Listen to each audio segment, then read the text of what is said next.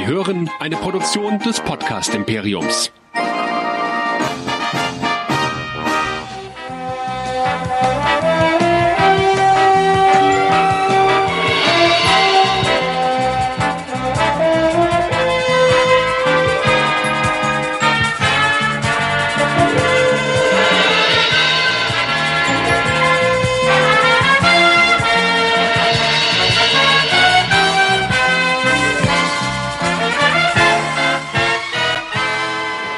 Hallo und willkommen zu einer neuen Folge Track Nerds, dem Podcast zu Star Trek bei Nerdizismus, dem Podcast für Nerds und Cosplayer. Und das ist der Podcast alle zwei Wochen über Lower Decks, Star Trek Lower Decks, die animierte Star Trek Serie. Ich bin Michael und dabei ist mal wieder der Gastnerdizist Jan. Hallo.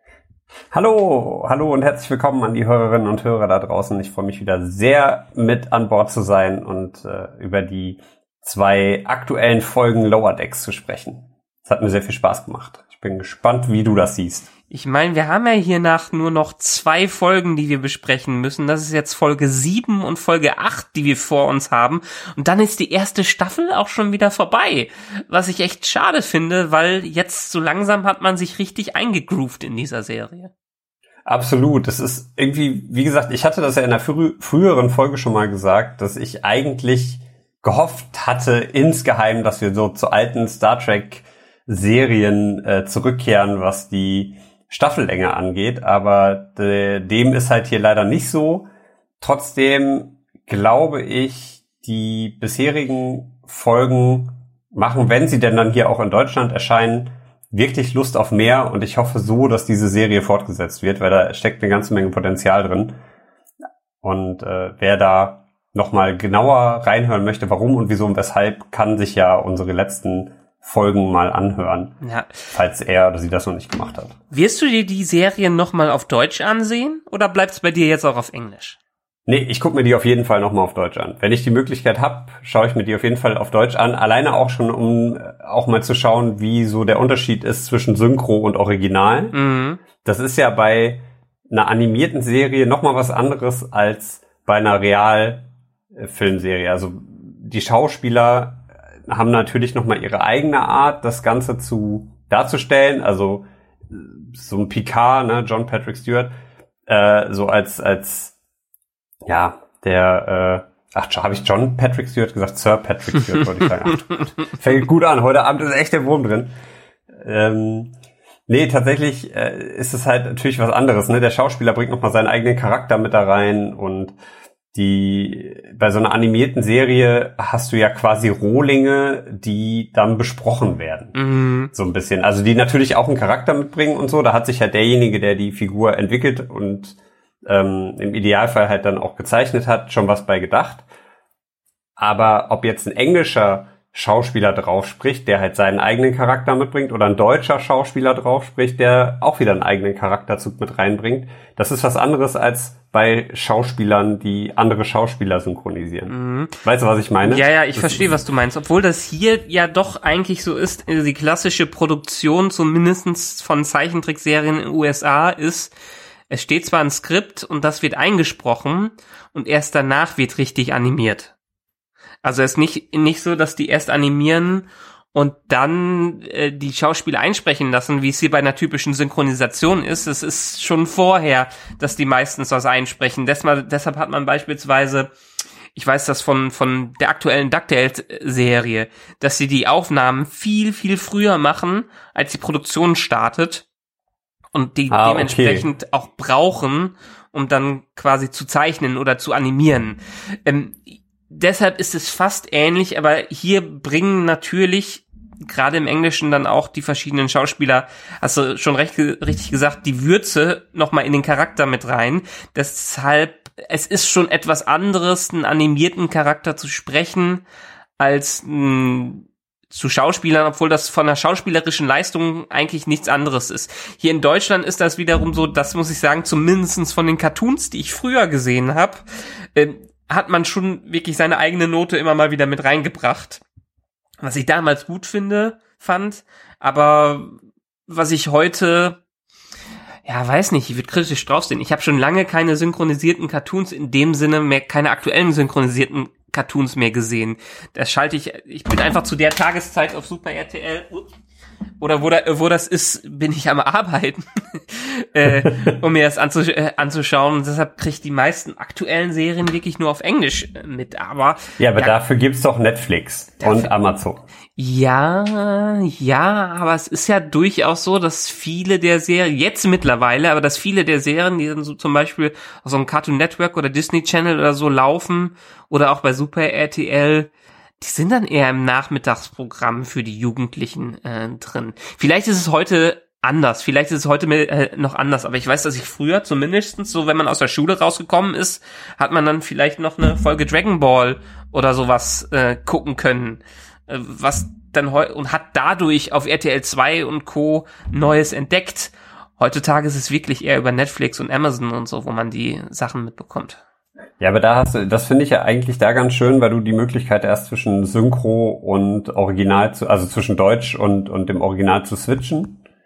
Gerade bei, bei Disney Plus oder auch bei, bei Netflix, Amazon, also dass du halt diese Sprachoption hast. Mhm. Äh, und ich mache das zwischendurch immer mal, um so einen Referenzwert zu haben, einfach mal um zu schauen, wie äh, sprechen die Schauspieler im Original, wie ist das in der Synchro gemacht. Aber prinzipiell bin ich da, glaube ich, auch eher bei Chris, dass ich sage, ich guck mir die Sachen lieber äh, in der Synchro an. Mm, nee, ich bin dann doch beim Original. Ich bleib, wenn, wenn ich es auf, es ist, wurde, wurde für Englische geschrieben, es wurde im Original, die Dialoge wurden dafür verfasst und deshalb möchte ich auch sehen, wie das Original, ich möchte keine Interpretation vom Original sehen, sondern ich möchte das Original sehen und deshalb, das ist für mich so einer der Gründe, warum ich gerne auch die Original äh, Tonspur mir anhöre. Und selbst wenn ich mir, ich glaube, selbst wenn ich sowas wie einen spanischen Film oder sowas heutzutage gucken würde, dann würde ich mir lieber mit Untertiteln das anschauen, als die Synchronisation. Ich schätze das Synchronisationshandwerk und wir hatten ja auch schon paar Leute, die das noch ausüben bei uns im Podcast. Ähm, aber dann möchte ich es doch lieber in der Art und Weise mitbekommen, wie es ja verfasst wurde. Ja, aber das ist so, also ich weiß nicht, ich kann mich da nicht so fallen lassen. Also das ist so ein, mhm. wenn ich, wenn ich äh, die ganze Zeit irgendwie mich konzentrieren muss und beim Zuhören oder auch beim dann in Sprachen, die ich nicht verstehe, mhm. dass ich dann mitlesen muss, die Untertitel, boah, da werde ich kirre bei. Also da kann ich ja auch genauso gut ein Buch lesen. Deswegen setze ich mich lieber, also weißt du, wenn ich, wenn ich einen deutschen Film gucke, oder ein Film, der, der auf Deutsch synchronisiert wurde, dann kann ich mich hinsetzen, kann mich berieseln lassen, kann mir auch, hab, kann dadurch, dass ich halt auch passiv äh, sehr viel mithöre, mich auch viel mehr auf die Figuren konzentrieren und auf die Charakterentwicklung. Wenn ich jetzt überlege, dass ich mir sowas wie Haus des Geldes oder so, so eine Serie im, im spanischen Original dann anschaue, boah, das, das wäre mir zu hart, weil es passiert so viel, das ist so eine krasse Story und dann musst du die ganze Zeit kommt man nicht hinterher mit dem Lesen und nee, dann dann lieber die Synchro. Und aber ich werde mir die auf jeden Fall, also ich werde mir Lower Decks auf jeden Fall nochmal auf Deutsch anschauen, wenn ich die Möglichkeit dazu habe. Wie gesagt, einfach um mal zu schauen, auch wie gut der, der Humor und das Timing und so aus dem Original, wie gut das überhaupt übernommen wurde. Und halt auch um zu schauen, welche Sprecherinnen und Sprecher dabei sind, weil das ja auch immer wieder sehr viel ausmacht, wenn du sehr gute Schauspieler hast, die das. Ganze vertonen. Ja. Ähm, äh, einer der Gründe, warum wir immer noch keine internationale Ankündigung für Lower Decks haben, kann ich mir vorstellen, habe ich letztens gelesen, dass Lower Decks wohl viel früher in den USA ausgestrahlt wurde oder auf CBS All Access äh, rausgekommen ist, als es ursprünglich sollte. Also es sollte eigentlich jetzt erst zu dieser Zeit irgendwie ab Oktober ausgestrahlt werden, aber aufgrund der ganzen Pandemie-Geschichte haben sie es wohl früher rausgehauen und das hat dann nicht mehr mit den Verhandlungen und Verträgen in der internationalen Distribution gepasst. Mhm. Ah, krass, okay. Also dieses Gerücht, zumindestens so wie ich es gehört habe, kann jetzt bestätigt werden, wenn wir irgendwann Anfang Oktober mal eine Ankündigung bekommen. Ansonsten erzähle ich hier irgendeinen Mist. Ich, ich weiß es nicht. Das sind Gerüchte im Internet, die man liest, ne? So, ja. ja ähm, das, das apropos lesen, ihr hört uns ja jetzt gerade und wer uns zum ersten Mal hört, was ich jetzt zwar bezweifle, dass uns jemand zum ersten Mal hört, wo könnt ihr uns denn sonst schon so finden? Ja, nerdizismus.de ist einfach die Anlaufstelle, die ihr anlaufen solltet. Äh, da findet ihr alle Links zu den sämtlichen Podcast-Verteilern, wo wir drin sind. Spotify, iTunes, Google Podcast. Seit neuestem auch bei Amazon. Vielleicht, wenn ihr uns bei Amazon hört, hört ihr uns das erste Mal. Wer weiß. Äh, ansonsten könnt ihr uns immer gerne schreiben und kommentieren auf unseren diversen Social-Media-Kanälen. Facebook, Twitter, Instagram, YouTube, so und so. Schreibt uns an info.nerdizismus.de oder an unsere WhatsApp-Adresse, gerne auch mit einer Sprachnachricht, an die 01525 964 7709. Ja. Das war's eigentlich für die Einführung und lass uns dementsprechend mal direkt in die Episoden reinspringen. Wir haben hier zwei Episoden Nummer 7 und Nummer 8. Einmal die Nummer 7, Much Ado About Bäumler, übersetzt viel Ärger um Bäumler, äh, wahrscheinlich eine starke Anspielung, wie es die Titel immer sind, auf, den, auf das klassische Shakespeare-Werk, was ich übrigens nie gelesen habe. Hast du es gelesen? Nein. Nein. Hast du irgendwas von Shakespeare gelesen? Äh, in der Schule habe ich tatsächlich, äh, glaube ich mal, das ein oder andere Sonett mhm. gehabt äh, es kann auch gut sein, dass wir sowas, ich glaube mal, ist Marie Antoinette, ist das nicht auch von Shakespeare? Ich weiß es nicht. Ich, ich äh, bin, was das angeht, also das, das, ich habe ja auch Germanistik studiert und nicht Anglistik. Von daher, das, äh, also zu Heinrich Heine kann ich dir ein bisschen mehr erzählen als zu Shakespeare, aber äh, ja. Ich glaube, ich, ich auch, du gibt sich auch diesen einen Film immer Ärger mit Larry, immer Ärger mit. Nein, nein, ist, ist, eine, ist, eine, ist, eine, ist eine Serie, ist eine Serie mit ähm, äh, ich glaube, ich ein Seinfeld-Spin-Off mit ah, Larry, okay. Larry, Larry David. Ähm, ich weiß gar nicht mehr, wie sie heißt, ja, aber es gibt ja letztendlich, aber ich meine, dieses Much Ado About Anything oder so, das wird ja so oft in irgendwelchen Episodentiteln in Serien und Filmen zitiert. Äh, eigentlich müsste man sich mal das Originalwerk durchlesen. Ich habe bisher, ich muss zu meiner Schande sagen, ich weiß nicht, ob es Schande ist oder nicht, noch nie ein Shakespeare-Werk gelesen. Ich habe immer nur die Adaptionen in diversen Medien davon mitbekommen. Von daher, das, wer hat, wer hat nicht Romeo und Julia und sowas gesehen, ne? ja. Genau. Äh, ganz egal. Wir haben die erste Episode, die Nummer 7, Much Ado About Bäumler, äh, viel Ärger um Bäumler. Viel Ärger um nichts in dem Fall. Vom Regisseur Barry J. Kelly, ähm, der auch schon Moist Vessel und Second Contact, also das äh, die erste Episode und die, ich glaube, vierte Episode Regie geführt hat. Wen haben wir als Gaststars? Irgendwie jetzt nicht viel, die ich kenne. Eine war, glaube ich, hierbei aus, äh, aus Videospielen eine Sprecherin. Der einzige, der mir aufgefallen ist, ist äh, Maurice LaMarche das ist ein sehr bekannter Synchronsprecher im englischen Raum.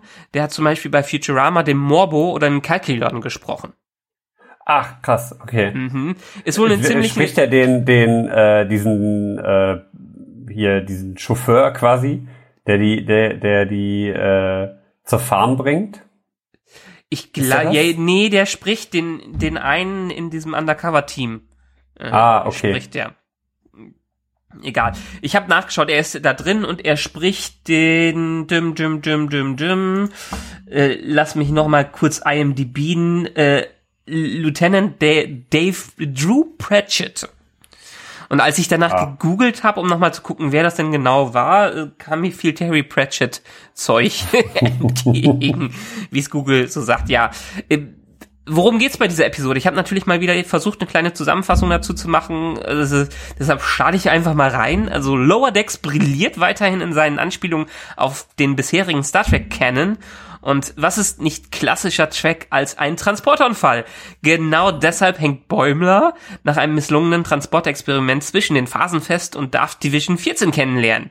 Wer sich nämlich immer schon mal gefragt hat, was mit den ganzen Leuten passiert, die nicht so glücklich wie die Enterprise Crew Woche für Woche aus misslichen Situationen gerettet werden, äh, der darf von Division 14 auf eine Reise in die Uniklinik äh, der Föderation gebracht werden.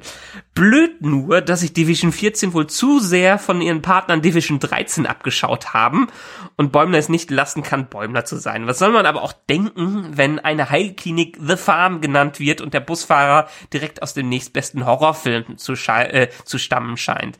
Eine unglückliche Meuterei lehrt äh, uns Bäumler niemals zu vertrauen und gleichzeitig, dass man vielleicht doch froh über einen unglücklichen Unfall in der Sternflotte sein kann. Denn wenn man zu so einer Heileinrichtung gebracht wird, dann äh, lasse ich mich auch gerne in irgendwas reinversetzen. Äh, währenddessen auf der Cerritos, Cerritos, wie es eben auf einem Schiff der Sternenflotte so ist, wird die gesamte, gesamte Führungsriege mal eben auf eine geheime Mission abkommandiert und der Rest der Crew, wird von einem Ersatzkapitän befehligt. Gut für Mariner, dass dieser diesen Captain kennt und eine alte Freundin ist. Irgendwie bleiben wir wieder hier im Theme, dass man Unibuddies von den äh, Lower Decks kennenlernt. Und Pech nur für, Boy, äh, für Mariner, dass sie keine Ambitionen hat, irgendwas im Job zu erreichen. Trotzdem wird sie mal eben schnell zu Nummer eins befördert und will irgendwie aus dieser Zwickmühle rauskommen, versucht einen auf Bäumler zu machen, spielt die Inkompetenz in Person, äh, bis auf einem Schiff der USS Ruby Dogs ein Mysterium gelöst werden muss. Und wir nebenbei mal ganz zum Anfang von Next Generation zurückspringen, äh, denn dieses Mysterium entpuppt sich als Alien, das wir schon aus Encounter in Far, äh, äh, at Farpoint kennengelernt haben. Und ganz passend zu diesem Motto springen wir auch zum Anfang dieser Episode zurück, um das Ganze zu lösen. Denn der Transporterunfall, äh, der Bäumler in eine andere Phase gebracht hat, wird auch die Technologie benutzt, um mal eben die Mannschaft der Rubidu zu retten.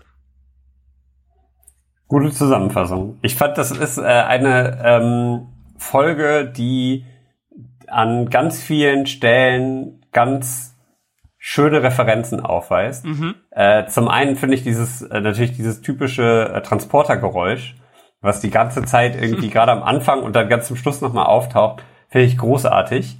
Und was mich persönlich echt ähm, positiv überrascht hat, ist dieses äh, dieses Tröten, dieses äh, Pfeifen, wenn die neue Crew auf die Brücke kommt. ja. Äh, das fand ich großartig. Das, das war so eine schöne Referenz.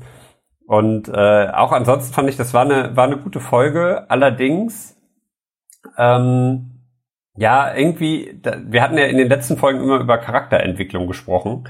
Und das fehlt halt hier tatsächlich so ein bisschen. Man kriegt so natürlich so einen Einblick in die Vergangenheit von Mariner, dass sie ja eigentlich, also wenn sie eine, eine Uni-Kollegin hat, die mittlerweile Captain ist, ähm, und sie quasi noch unten in den Lower Decks rumkriecht, dass da irgendwas schiefgelaufen sein muss oder sie es absichtlich gemacht hat, weil eigentlich, und das sieht man ja zum Schluss, verkauft sie sich halt krass unter Wert, weil sie einfach nicht, nicht weiterkommen will oder nicht zu einer Brückencrew gehören will, aber gleichzeitig äh, hat sie halt das ganze Potenzial und ja, das ist so ein bisschen zu gewollt, finde ich tatsächlich, um mal um mal mit was Kritischem einzusteigen. Ähm, und auch bei bei Bäumler ähm, und diesem Transport und äh, die diese diese ganze Nerd ja Jetzt warst du gerade kurz wieder weg, egal. Ähm, dass wir so Kleinigkeiten äh, von ihr mitbekommen, auch dass wir jetzt aus ihrer Vergangenheit wen kennenlernen und äh, durchaus sehen, dass sie ja immer schon irgendein Talent gehabt hat, um aufzusteigen, aber dass ja, wie du gerade gesagt hast, irgendwas passiert sein muss, dass sie einfach gar keine Lust darauf hat. Oder zufrieden in ihrem Job ist. Ich meine, das kann man ja auch mal sein. Ne? Das kann man ja. Man kann ja auch einfach nur zufrieden sein, damit ein Hausmeister oder so äh, zu sein. Es muss ja nicht unbedingt immer äh, dann zum CEO muss man aussteigen. Ja, es ist trotzdem irgendwie finde ich das ein bisschen zu gewollt an der Stelle. Ich weiß nicht warum, aber das stört mich so ein bisschen. Ähm, auch so diese diese andere, also das macht die macht die nächste Folge, die wir gleich auch ähm, besprechen, auf jeden Fall besser weil der Fokus da einfach auf alle Charaktere gelegt wird. Ähm, Im Gegensatz zu hier, wo wir halt sehr, ähm, ja, wieder sehr begrenzt in den, den fast typischen äh, Paaren unterwegs sind. Wobei ich auch diese Side Story mit diesem genmanipulierten Hund ähm, oder ja, diesem, stimmt, neu erschaffenen ja. Hund. Ja, was ja. ich halt an diesem Hund großartig finde, ist einfach diese Wandelbarkeit. Ne? Du hast die einmal zu Beginn, wie gesagt, es kommt halt so rüber, als wäre es ein ganz normaler Welpe, der die Welt entdeckt und auf dem Schiff rumtobt. Im nächsten Moment entwickelt er sich zum absoluten Monster. Und diese, diese Szene finde ich halt auch schon wieder großartig, weil es halt dann Mariner zeigt, mit, die dann gähnt, sich umdreht und sagt so, ja, weck mich, wenn es mich betrifft. So nach dem Motto. Und äh, dann in der, in der nächsten Szene mit dem Hund, äh, wo halt auch diese Wandelbarkeit und dieses, die, dieser absurde Humor irgendwie zum Tragen kommt, ist, als sich äh, Bäumler und Mariner unterhalten über die neue Crew, die kommt, über die neue Brückencrew. Und äh, Bäumler dann auch von sich aus sagt, er ist bereit, ein paar neue Hintern zu küssen. und äh, dann rennt der Hund vorbei und verwandelt sich im Vorbeirennen in einen, in einen Würfel, der dann einfach weiter ploppt. Und diese Szene fand ich, also da muss ich tatsächlich auch lachen, weil ich das einfach so absurd fand und so lustig, diese Idee dahinter. Und deswegen, also der Hund ist für mich ein ganz großes, äh, auch ein ganz großes Sidekick-Element in der Folge. Leider kommt er dann gerade äh, dann auf diesem Schiff ein bisschen zu kurz, mhm. auf der mhm. Farm, auf, auf dem Weg zur Farm ein bisschen zu kurz und dann zum Schluss, als er dann anfängt, dann ja quasi wegzufliegen, und, und sich verabschiedet und sowas.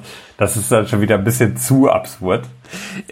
Aber ich, gut, ich mag, halt ich mag diese, diese Serie. Ich, ich, mag diese Absurdität, die dadurch reinge, reingebracht wird. Ja, aber letztendlich der Hund hatte wirklich nicht so viel zu tun. Das war wirklich, wie du gesagt hast, so ein, so ein kleiner Sidekick äh, dabei. Ähm, was mir aufgefallen war, zumindestens die Anspielungen, die wir hier drin haben. Wir haben ein paar Anspielungen auf TNG, natürlich auf die allererste Next Generation Episode. Schön, dass die hier darauf zurückgekommen sind. Ähm, dann war der Plot so ein bisschen, also wir haben halt dieses typische Sci-Fi-Klischee, äh, dass jemand durch einen Unfall in eine andere Dimension gefaced wird.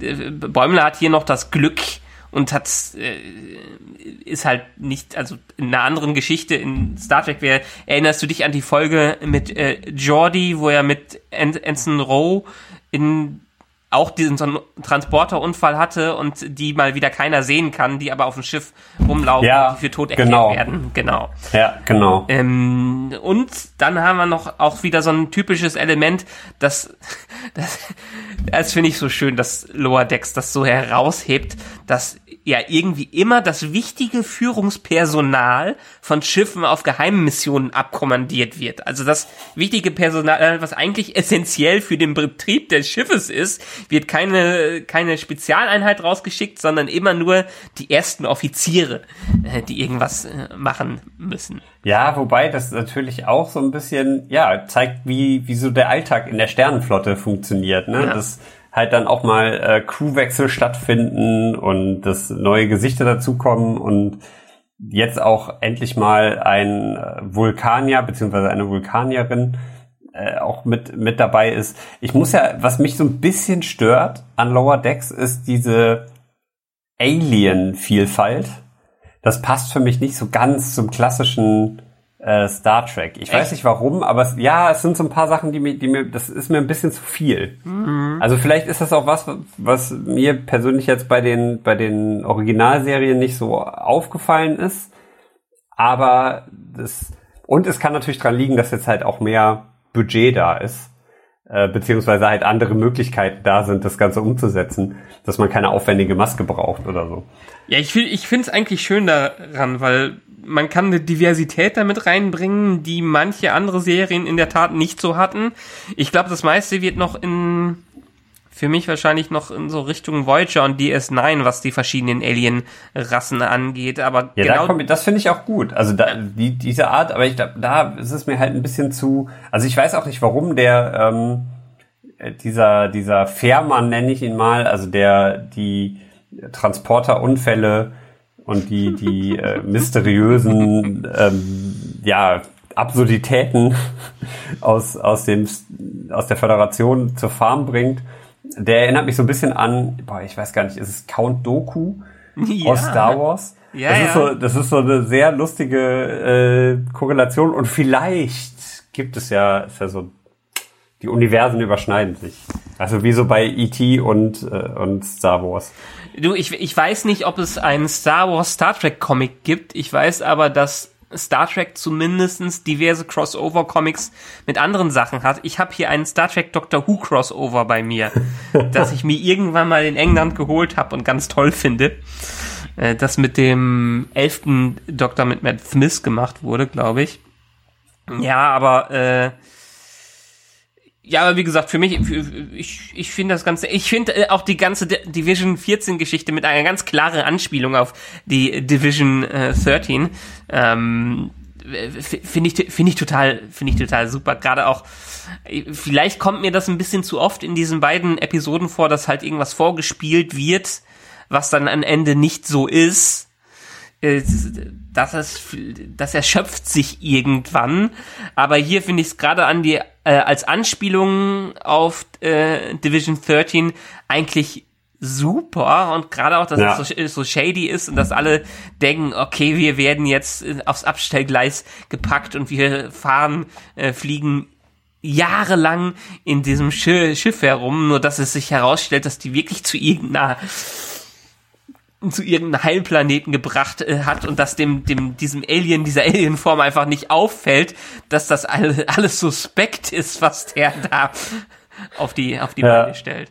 Ja, er sagt ja zum Schluss auch selber, dass, dass äh, sie vielleicht so ein bisschen was an der Beleuchtung und an der Deko in dem Schiff machen sollten. dass das halt nicht so ist. Aber tatsächlich finde ich diesen, diesen Gruselfaktor, sag ich mal, der da so mit reingebracht wird, das erinnert mich tatsächlich an so Klassiker. Also es hat echt so ein bisschen was von DS9 oder Voyager. So ein bisschen dieses, dieses dunkle und äh, man merkt, das ist nicht alles immer so schön in diesem Universum. Und das finde ich, das finde ich halt ganz schön, weil das auch so eine, so eine gewisse Abwechslung mit reinbringt. Mhm. Und ja, dann bei dem anderen Plot Teil, da ist halt natürlich auch dieses, dieses, ja, man merkt so, dass Mariner eigentlich Lust hat, was sich weiterzuentwickeln, aber am Ende dann doch wieder zurückzieht und sich doof stellt.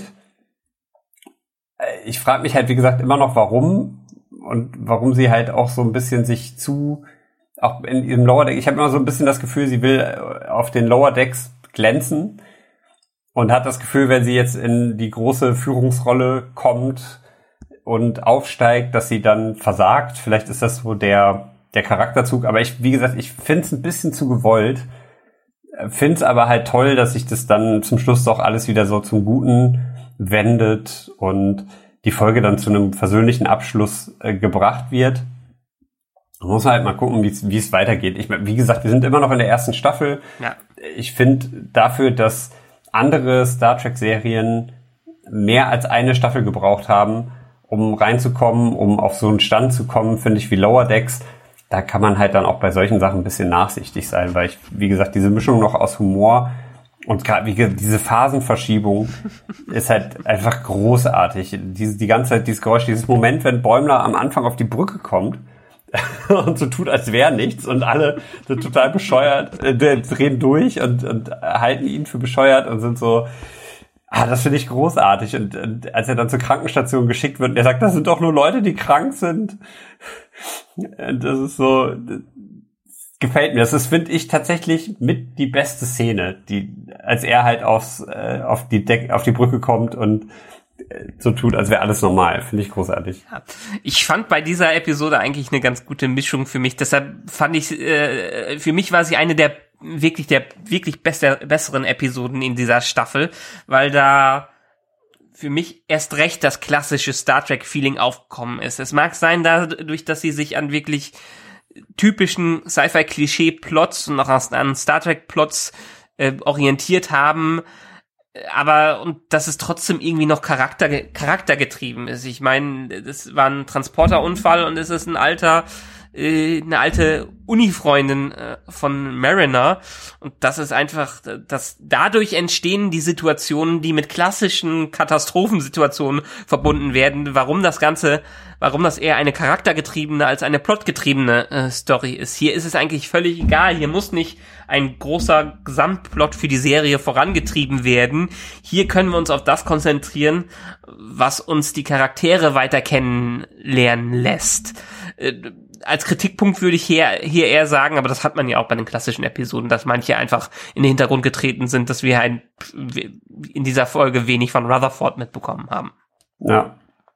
Ja, das stimmt. Also ich finde halt aber auch von, von Tammy, der, das, die geht halt auch so ein bisschen unter. Ne? Gerade auf dieser, dieser Reise ist sie halt mit dem Hund spazieren und dann sieht man sie, glaube ich, das nächste Mal erst wieder, wenn sie auf dem Planeten ankommen. Ja, weil Tandy und Rutherford treten hier, also das ist ganz klar eine Mariner und Bäumler Story, von daher, die sind im Fokus. Und das hatten wir ja im klassischen Track eigentlich auch mehr, dass ein paar Leute im Fokus stehen, äh, sich um die Story, um die dreht, dann haben wir alle paar Folgen, haben wir eine Jordi-Centric-Episode gehabt, dann alle paar Folgen ging es mal um Picard und so.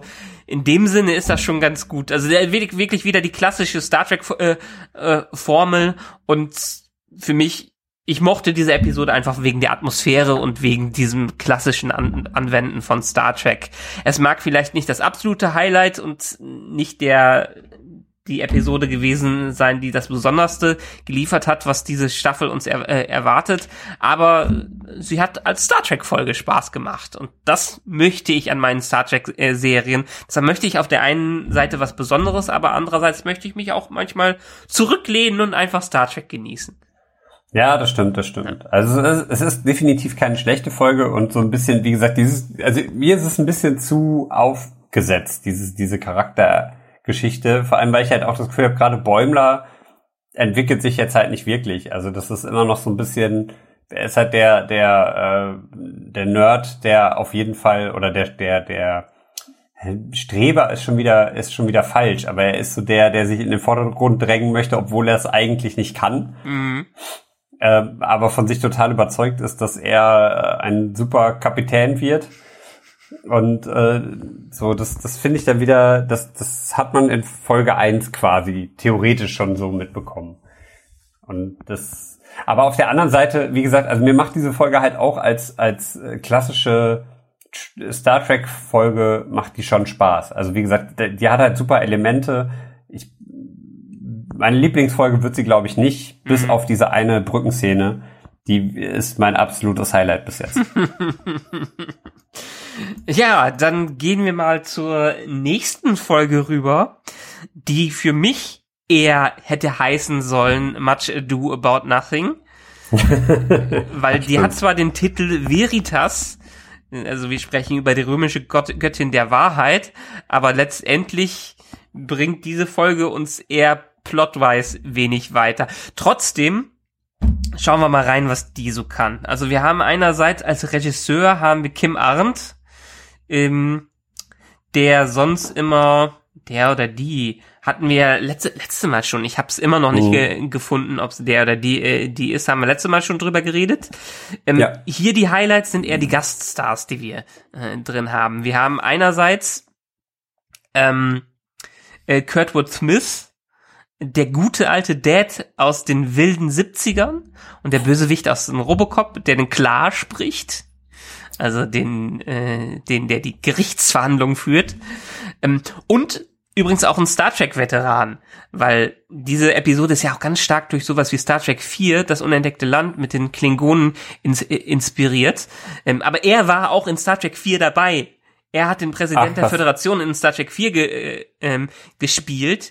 Er war in DS9 in einer Folge dabei und in Voyager in zwei Folgen in der Doppelfolge äh, Ein Jahr Hölle. Ein, äh, ha, okay, ja. ja. Da hat er den, ich habe die Folge nicht mehr im Kopf, ich habe nur bei IMDb gesehen, dass er den Anorex da äh, gespielt hat. Vielleicht erinnerst mhm. du dich äh, an, du hast Voyager zuletzt äh, eher gesehen. Ja, aber auch auf, auf, äh, auf Deutsch. Ich muss, ich, ich weiß es gerade ehrlich ja nicht, welche, welche Folge das ist. Das, das ist die Doppelfolge, wo die äh, wirklich ein Jahr durch alles Schreckliche erleiden und dann am Ende den Reset, Reset machen. Ah, okay, ja, ja, da, ja. doch, dann, dann weiß ich's. Stimmt. Genau. Und, und dann haben wir natürlich das besonderste Cameo, das auf das sich viele gefreut haben. John Delancey, erste Mal seit 2001, spricht er wieder Q, tritt er wieder als Q auf. Natürlich nur in einer kleinen Cameo-Rolle, aber es ist schön, ihn als Q zu hören und das, bevor wir tiefer einsteigen, fange ich einfach nochmal mit meiner Beschreibung an. Wir beginnen mit einem klassischen Mystery Code Open, in dem unsere Lower Jacks Truppe scheinbar entführt auf einem fremden Planeten in eine Arena gefahren wird. Also klassisch. Wir wissen nicht, was los ist. Die wissen nicht, was los ist. Was eigentlich das ganze Thema mal wieder dieser Folge ist. Äh, mit einem ganz starken Star Trek 6 Vibe gemischt mit Flashbacks aller Wem gehört Data finden sich Bäumler, Mariner, Rutherford und Tandy vor einem scheinbaren Tribunal wieder, um als Zeugen von jüngst durchlebten Ereignissen auf der Cerritos zu erzählen. Werden sie die in einem Suspension Beam festhängenden Offiziere retten können? Wer weiß. Sei es Mariner oder Bäumler, die inter, äh, die davon berichten müssen, wie ahnungslos, wie sie ahnungslos auf der Brücke aushelfen sollten und es vermasselt haben. Oder Tandy und Rutherford, die beide ähnlich ahn ahnungslos durch Geheimmissionen durchstolpern. Im Gegensatz zu Mariner und Bäumler haben diese aber mehr Glück, denn äh, Rutherford, der in einer Windows Bootloop festhängt, da übernimmt mal eben schnell das Implantat, um ihn schnell bis zu einem Cliffhanger bei einem Gorn, bei einer Gorn Hochzeit durchzuführen, den wir nie aufgelöst bekommen. Äh, der größte Cliffhanger in dieser Serie. Äh, und Tandy darf unge äh, ungeahnte Bruce Lee Einlagen auffahren, als ihr Putztalent eindeutig missverstanden wird. Am Ende hätte diese Episode vielleicht, wie ich eben schon gesagt habe, besser Much Ado About Nothing gehießen, denn das Tribunal entpuppt sich als Lobesfeier für eine Mission der Sternenflotte, in der der gerettete Kuteovon Prime Bewohner, ich hoffe, ich habe es richtig ausgesprochen, klar von den Cardassianern gerettet wurde durch unsere Führungsregel. Da kann selbst Q nicht helfen, der scheinbar genug von der Enterprise und einem Wein anbauenden Picard hat und sich lieber auf die Cerritos konzentriert. Sind es wirklich äh, die Cardassianer oder sind es nicht die Romulaner? Weil die doch in der äh, Ach, das waren die neutralen. Romulaner. Ja, ja, ja, ja, das waren die äh, das waren Romulaner, ne? Ja, ja. hast du vollkommen äh, recht. Gut. Die, diese Geheimmission findet ja in der neutralen Zone statt. Ja, stimmt. Ah, sorry. Hast du, hast du vollkommen recht. Die neutrale Zone. Die berühmte neutrale Zone. Warum ist sie neutral? Keiner weiß. Keiner weiß. Das ist irgendwie festgelegt worden. Da darf nichts passieren. Und irgendwie sind aber trotzdem immer die Romulaner in dieser neutralen Zone. Naja, das ist, das ist halt die Grenze zwischen den äh, Romulanern und äh, der Föderation. Und deshalb aber da müsste es doch eigentlich auch Föderationsstützpunkte in der neutralen Zone geben. Äh, naja, eigentlich sagt der Friedensvertrag oder der Vertrag, dass nichts in der neutralen Zone stattfinden darf. Also dürfen auch die Romulaner eigentlich nichts in der neutralen Zone machen. Also es ist äh, ja trotzdem wieder so eine schöne Anlehnung ans, an klassische äh, Star Trek Episoden.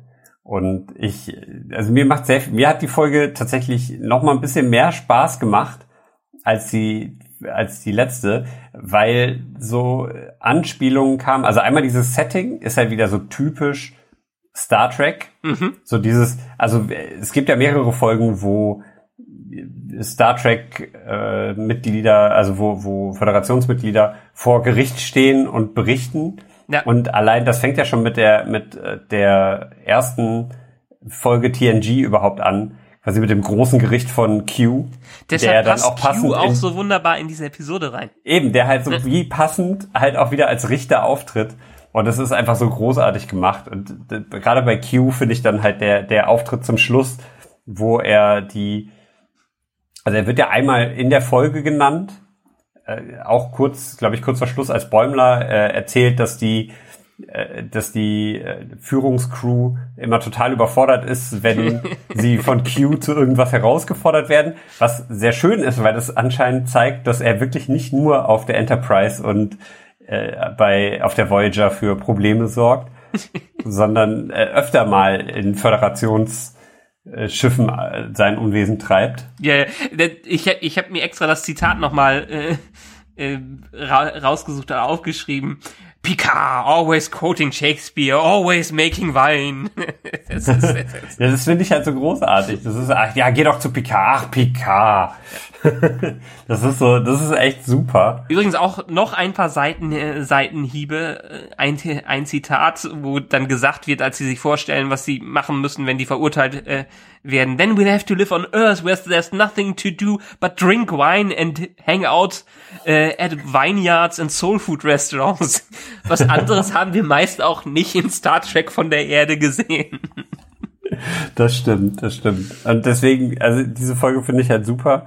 Ich finde halt auch hier Rutherford hat den, finde ich, mit den stärksten Part, weil äh, diese, diese Szene, dass er da halt aufgefordert wird zu helfen und er sagt, ja dann, ich muss hier, ich mache dann eben schnell ein Update von meinem Implantat und äh, dann das quasi wahllos immer irgendwie neu startet und er immer wieder ich sag ja, so die Windows Boot Loop des Star Trek Universums. Ja. Und dann irgendwie so, wie, jetzt muss auch die klingonische Schriftart aktualisiert werden, warum? Und dann fällt er wieder, also immer wenn sich sein Plantat, Plantat, ähm, Implantat aktualisiert, fällt er quasi in ein künstliches Koma oder in Schlaf ist auf jeden Fall, tritt er weg.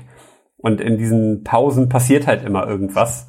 Äh, und das ist halt super, super gemacht, weil er dann, es gibt immer Zeitsprünge und dann ist er auf einmal in einem äh, klingonischen, äh, in einem, einem vulkanischen Schiff mit unterwegs. Dann landen sie, glaube ich, auch auf Vulkan. Dann sollen sie einen Bird of Prey äh, klauen und äh, er tanzt, er muss dann irgendwie einen Federtanz aufführen. Das ist auch so super, dass er, dass er erst gesagt bekommt, ey, pass auf, dass ich, äh, dass, dass du keine Aufmerksamkeit auf dich ziehst. Und im nächsten Moment äh, kommt jemand, hey, was macht ihr da? Ihr habt meine Aufmerksamkeit auf euch gezogen. das ist doch so ein klassischer Joke irgendwie, aber den fand ich super. Ja. Und ja, ich, ich, also auch, auch die ganze, das ist das Schöne an solchen Flashback-Episoden, dass gerade in einer Zeichentrickserie kann man so absurde Situationen in Flashbacks reinbringen. Ich meine, diese ganze, ich komme wieder zurück. Ich war einerseits ein bisschen enttäuscht vom Q-Cameo, weil ich mir mehr erwartet habe, also dass er wenigstens ja. ein paar Sätze mehr hat. Aber andererseits, dass in dieses, dieses Kartenspiel aller Alice im Wunderland rein transportiert äh, zu werden und da irgendwas lösen zu müssen, das war herrlich äh, absurd. Oder die ganze, hast gerade schon gesagt, die ganze Rutherford-Geschichte. Äh, in einer klassischen Serie hätten die nie von Szene zu Szene zu Szene in diesem Maß springen ja. können. Und die haben einfach total viel, äh, man könnte wahrscheinlich eine ganze Liste, wo wir noch zwei Stunden hier wären, an Anspielungen auf andere Star Trek Dinge da reinbringen. Ich meine, allein, dass am Anfang darüber gestritten äh, wurde, ähm, wer, wer, wer der bessere Bö Bösewicht äh, ist, etwa Rigadena ja. zu Picard oder Khan äh, zu, zu Kirk. Das, das, das, das fand ich großartig. Ja, Oder die, halt die Zensierung im Flashback. Die Zensierung. Stimmt, genau, dass halt immer, immer äh, gepiept wurde quasi. Das ist auch so super. Und ja, auch diese die Balken, Balken, vor den Augen. Den Augen haben, ja. Und äh, das ist das ist echt, also es sind so Kleinigkeiten tatsächlich. Ich finde ja auch den den Einstieg ganz geil, dass halt da wirklich die sich unterhalten, warum sind wir jetzt hier und was ist das hier? Ist das ein Gefängnis? Und nein, das ist äh, ein Dungeon. Oh Gott, das ist ja viel schlimmer. Und äh, Mariner sagt, ja, regt euch nicht auf. Bei den Klingonen, die behandeln euch noch, die behandeln einen noch viel viel schlimmer. Und äh, das das äh, Tandy dann halt da steht und sagt, oh Gott, warum sind wir hier? Ich habe zu viel Eis repliziert.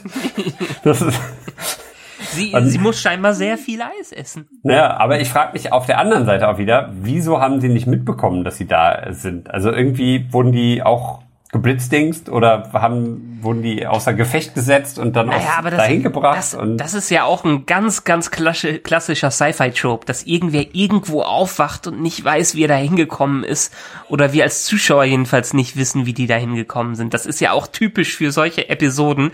Deshalb, die, die spielt wirklich mit vielen, vielen Anspielungen, die man so im klassischen Sci-Fi-Setting äh, mittlerweile hat jede zweite Serie gemacht, wo Star Trek, äh, wo Next Generation vielleicht eine der ersten waren, die es gemacht haben oder eine der ersten, die besser gemacht werden, nimmt Lower Decks das einfach phänomenal auf und spielt damit rum. Diese Episode mag scheinbar nicht viel weiterführen, was jetzt vielleicht Charakterentwicklung oder so, äh, sowas an, angeht, aber es macht einfach Spaß, dem, dem zuzusehen und diesen Sprüngen zwischen den verschiedenen Szenen einfach äh, zu folgen. Ja.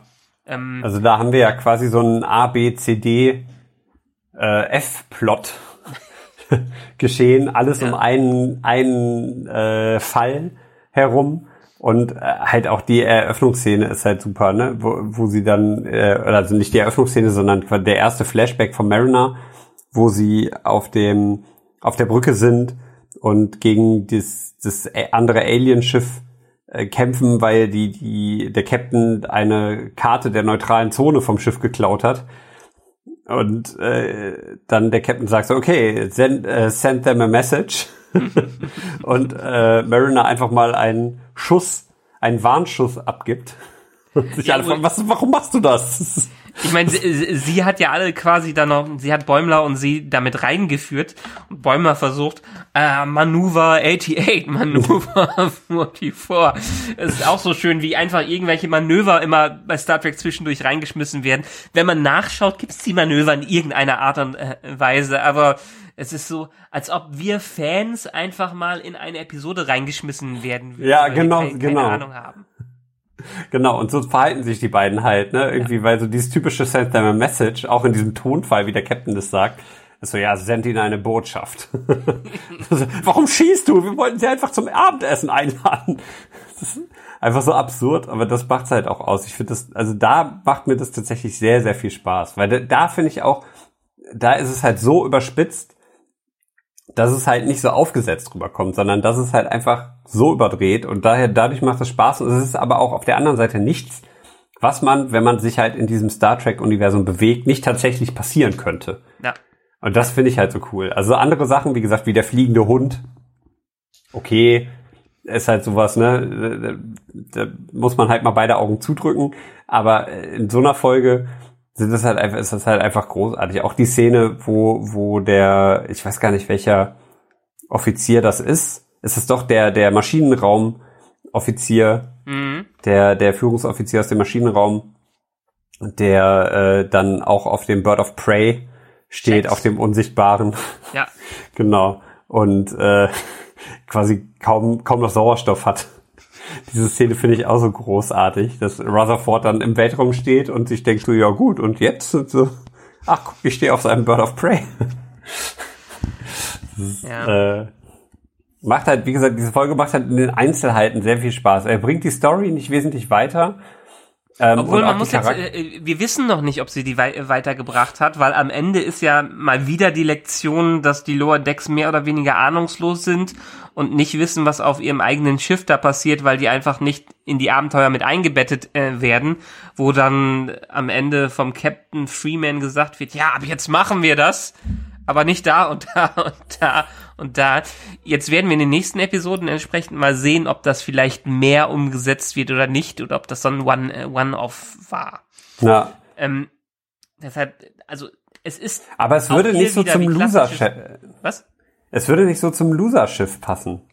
Es sei denn, das sind halt so, weil das ist natürlich, ne, wenn du überlegst, wie die ersten, ersten Folgen waren, dass halt quasi der Second Contact äh, gepflegt wird und jetzt äh, wird halt eine, ein wichtiger Botschafter oder ein wichtiger, eine wichtige Person aus, aus den Fängen der Romulaner gerettet. Es passt da nicht so ganz zusammen. Ja, aber ich, ich könnte mir vorstellen, wenn man sowas wie einen groben Story-Arc für die gesamte Serie hat, dass sie doch dahin führt, dass ein Schiff, was eigentlich ein völlig unbedeutendes Schiff in der äh, Föderation ist und wo nur mehr die Otto Normalos und Verlierer der äh, Sternenflotte drin sind, dass es dann irgendwann doch etwas an Bedeutung bekommt dass sie mehr Kompetenz aufbauen, dass sie zwar immer noch diese Unfähigkeit dazwischen haben, aber dann mit wichtigeren Missionen beauftragt werden und die vielleicht nicht immer perfekt lösen, aber doch sich in eine Richtung hinarbeiten, ähm, wo sie vielleicht eine ähnliche ikonische Bedeutung bekommen könnten wie so manche andere Hauptschiffe. Ja, gut, okay. Das, das kann natürlich sein, klar. V vielleicht finden wir uns ja am Ende in einer Situation wieder, wo alle Technik auf anderen Schiffen und alle viel zu kompetent sind und deshalb alle gefangen genommen worden sind und die so dermaßen unwichtig sind, dass sie die einzigen äh, sind, die den am Ende den Tag retten können. Ist ja natürlich auch wieder ein Klischee, aber naja. Aber das könnte tatsächlich kommen. Also da bin ich, bin ich mal echt ge gespannt. Das hört sich so nach einem Staffelfinale an, was du das äh, skizzierst. Und ich muss auch sagen, so gut ich auch diese letzte Folge jetzt mit, mit auch mit diesen Q-Anspielungen und generell mit diesen, mit diesen vielen Kleinigkeiten fand, ich freue mich sehr, sehr, sehr auf die nächste Folge, auf Folge 9. Ähm, alleine schon, weil du gesagt hast, endlich keine Lensflares mehr.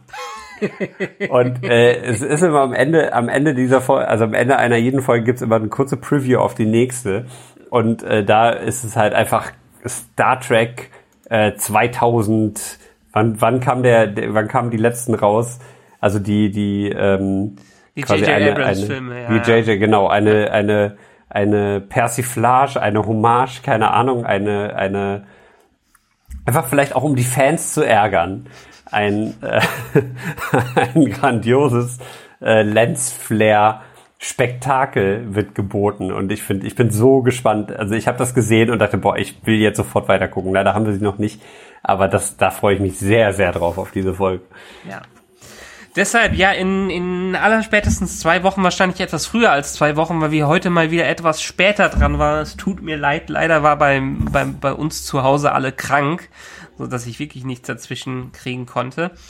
Werden wir dann über die finalen zwei Folgen sprechen? Vielleicht haben wir sogar fürs Finale nochmal Chris dabei, der seinen eigenen Senf dazu gibt und weiter darüber spricht, wie sehr er sich ärgert, wie viel Potenzial hier verschenkt wird, was man doch in die Realserien reinpacken könnte.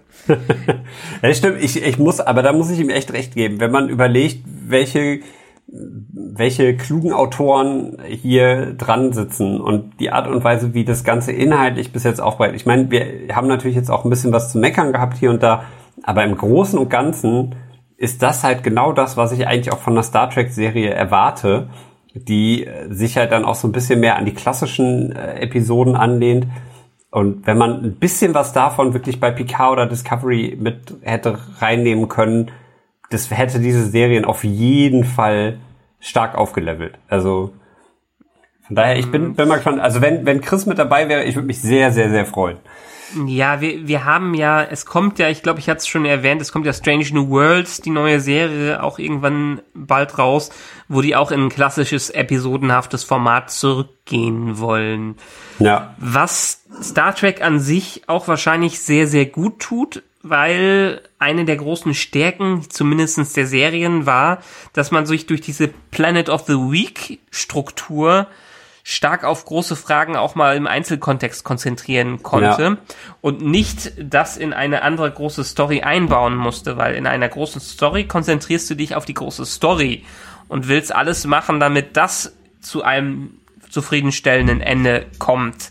Ähm, aber in diesem Format hast du die Möglichkeit, mal eine Woche ein Space Alien, was sich aus einem äh, Schiff herauspresst und dabei geboren wird, äh, zu haben, während in einer anderen Folge äh, Q äh, eine Gerichtsverhandlung äh, führt. Ja. Und das in einer großen Geschichte hast du halt nicht immer die Möglichkeit, das damit einzubetten. Und das ist die Stärke, die Lower Decks ausnutzen kann, plus die absolute Freiheit, alles Mögliche zu, zu machen und abzulästern über das, was Star Trek bisher ausgemacht hat. Und das für mich ist die große, das große Plus von Lower Decks bisher. Ja, gebe ich dir absolut recht. Ja. Ja, heute waren wir mal, ich glaube sogar etwas kürzer als die letzten Male, war nicht so viel rein zu interpretieren, einfach nur sich schön amüsieren über verschiedene Dinge. Mal schauen, was die letzten zwei Episoden bringen. Ich bin echt gespannt, was die aus dem Finale machen. Ich bin auch gespannt, was mit der internationalen Distribution passiert, was wir da ja, Vielleicht haben wir ja echt was bis, äh, bis zur nächsten Folge haben wir ja vielleicht hoffentlich Infos. Ja, vielleicht hoffentlich Infos. Danach geht es auch fleißig weiter, denn im Oktober startet die dritte Staffel Discovery, die wir definitiv besprechen werden in der gewohnten Konstellation.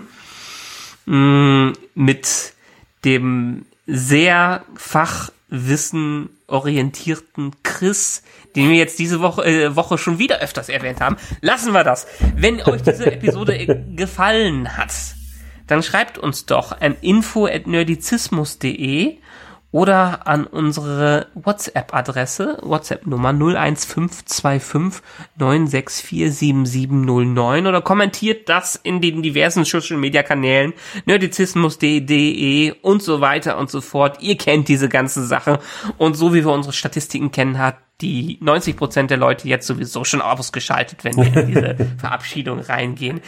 Jan, ich danke dir mal wieder und für alle, die uns das vielleicht das erste Mal gehört haben, mach doch noch mal kurze Eigenwerbung. kurze Eigenwerbung. Ja, äh, ich bin auch unter anderem auf Instagram und auf YouTube unterwegs. Äh, so oder so. Punkt vegan. Äh, da geht's auch ein bisschen um Nerdkram, allerdings wenn dann eher um ja etwas mehr um Ernährung und vielleicht ein bisschen Sport und zwischendurch auch ein bisschen Seriengedöns in den Stories. Aktuell wegen ja, Job und Corona etwas weniger los, aber tatsächlich wird da in Balde auch noch ein bisschen mehr kommen. Von daher schaut gerne mal vorbei. So oder so, Punkt vegan. Oder äh, wer möchte auch gerne bei Podcast, mündliche Prüfung. Der Podcast, iTunes, Spotify, Google Podcasts, überall äh, auch aktuell wenig Neues, aber dafür über 50 Folgen zum jetzt hören, Spaß haben, zeitlos genießen. Da ist äh, Michael auch bei, äh, ich glaube, einer oder zwei Folgen sogar auch zu Gast. Mindestens eine war das. Genau. Mindestens eine, genau. es gibt auch Nerdkram zu den drei Fragezeichen, also hört da auch gerne mal rein. Alles klar, wunderbar. Wir hören uns dann in spätestens, sagen wir mal so anderthalb Wochen oder so wieder. Kriegen wir Fürs hin. Finale von Lower Decks. Und bis Genau. dahin, äh, live long and Star Trek. Bis dann. Mach's, mach's gut. Möge die Macht mit dir sein.